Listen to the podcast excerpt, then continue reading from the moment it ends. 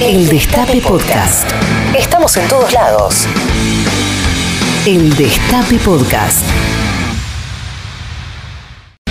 Grandes calamidades son siempre aleccionadoras y sin duda el más terrible drama que en toda su historia sufrió la nación durante el periodo que duró la dictadura militar iniciada en marzo de 1976 servirá para hacernos comprender que únicamente la democracia es capaz de preservar a un pueblo de semejante horror, que solo ella puede mantener y salvar los sagrados y esenciales derechos de la criatura humana. Únicamente así podremos estar seguros de que nunca más en nuestra patria se repetirán hechos que nos han hecho trágicamente famosos en el mundo civilizado. Lo que ustedes han hecho ya ha entrado en la historia de nuestro país. Constituye un aporte fundamental para que de aquí en adelante los argentinos sepamos cabalmente, por lo menos, cuál es el camino que jamás deberemos transitar en el futuro.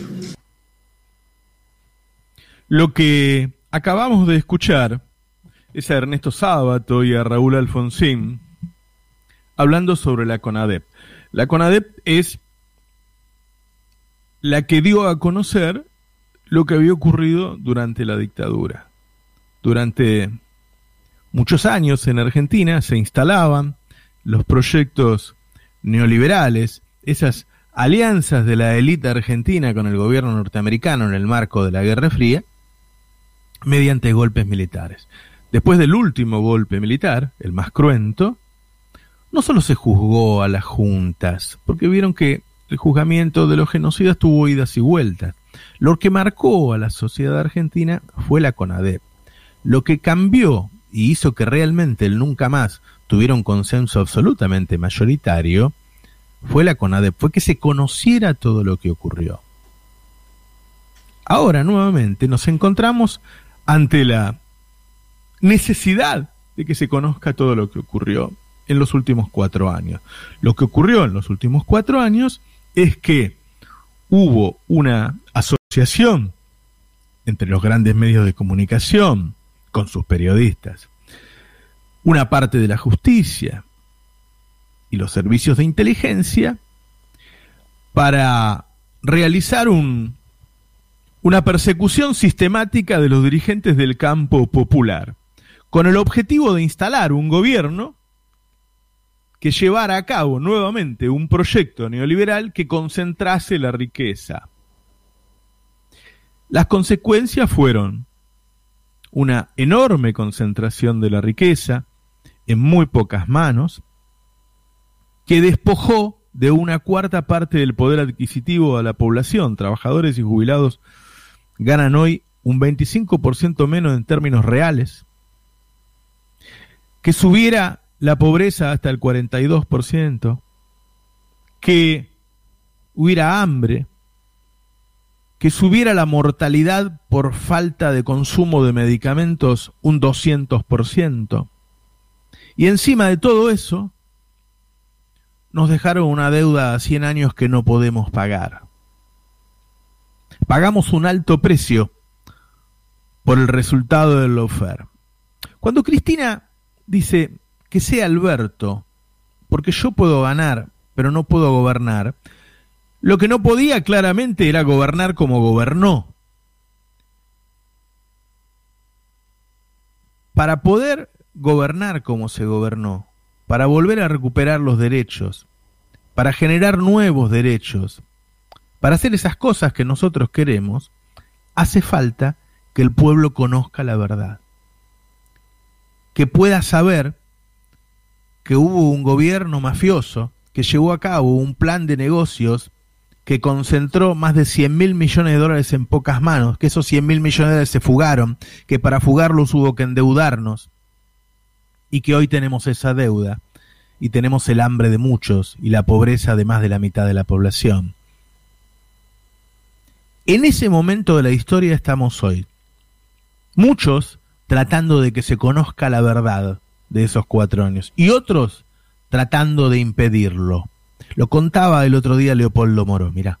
En primer lugar, que hay una responsabilidad funcional. Eh, la AFI, lo que era la antigua CIDE, para que mucha gente se ubique, depende directamente del presidente de la Nación. Ahí no hay ninguna intermediación. Para nuestra generación también se planteó ese dilema. Yo decía ayer que en el 83, este, cuando llegamos al gobierno y nos enfrentamos a, a la toma de la decisión de llevar adelante los juicios a las juntas, etcétera, también muchas veces nos preguntábamos, bueno, ¿cómo vamos a hacer con esta justicia que estuvo tan sometida este, por la dictadura militar, eh, que fue en algunos casos cómplice y en otros casos aterrorizada? También teníamos todas esas dudas e interrogantes. Mm. Es cierto que en paralelo existió la CONADE, que fue la que creó ese estado de conciencia en la sociedad. Después vinieron las sentencias, mucho después. Cada uno puede hacer desde su lugar un aporte a esta tarea de concientización. Me parece que hay que crear muchos ámbitos y foros de, difusión de todo y de debate de todo esto para que, te reitero, la democracia no sufra más en el futuro la extorsión de, grupos mafiosos.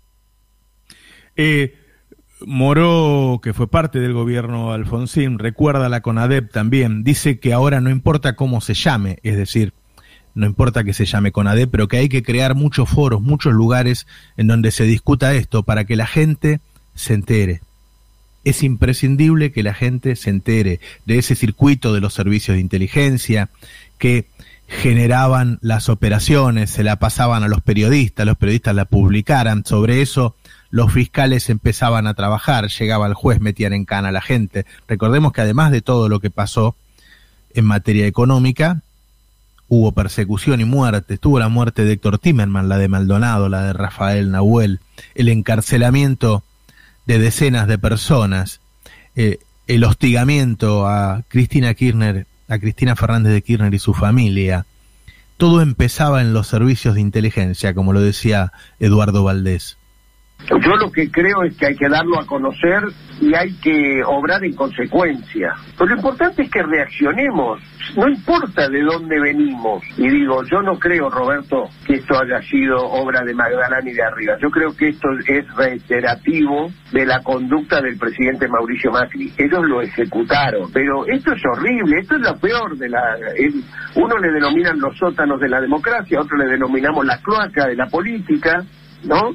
Pero tenemos que ir a fondo, que reaccionemos como sistema político y no los unos contra los otros, porque las víctimas este, eh, somos de todos los espacios políticos. No puede ser, es la que la política tiene que terminar con estas cuestiones, así como hubo un nunca más y se fue a fondo con las violaciones de derechos humanos en el año 85 tenemos que ir a fondo con para qué sirven los servicios de informaciones, ir a fondo y castigar a los que han usado eso para eh, violar derechos elementales básicos de las personas sea que se dediquen a la política o sea que se dediquen a cualquier otra actividad. ¿Sabes por qué te digo? No es que solo atacaron a gente que piensa como yo, también atacaron a gente que no piensa como yo. Entonces, tenemos que juntarnos los que no pensamos iguales para decir esto nunca más.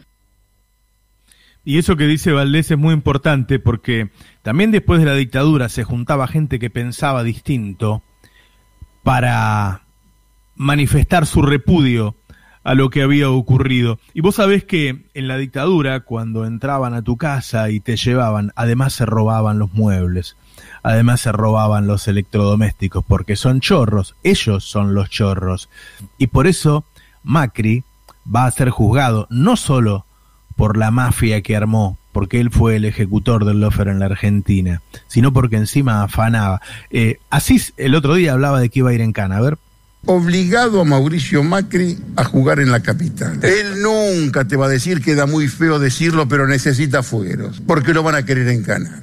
La doctora tiene informaciones absolutamente detalladas de todos los negocios que se hicieron en muchos sectores de la política va a haber denuncias sobre qué se hizo con los fondos reservados. ¿Qué hicieron con esa plata, con esos miles de millones de pesos durante cuatro años?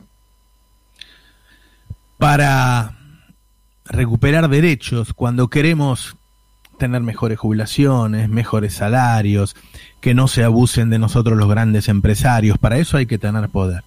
Y para tener poder hay que lograr que una porción de la sociedad muy importante, la mayor posible, se entere de lo que pasó, se entere quién es quién en la política argentina. Ese es el gran debate. Vas a leer muchas notas diciendo el kirchnerismo busca impunidad. Y vas a leer muchas notas mostrándote cómo se armaron todas las causas y los negociados que hubo atrás. Ese es el momento histórico que estamos pasando.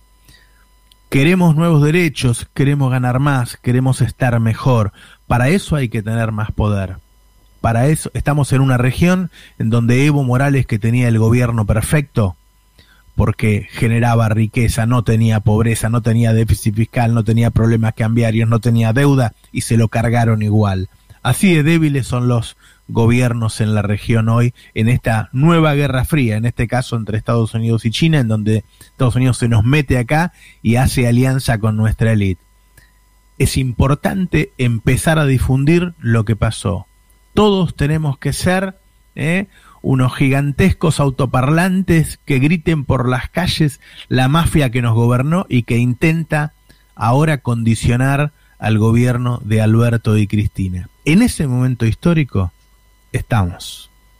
El Destape Podcast. Estamos en todos lados.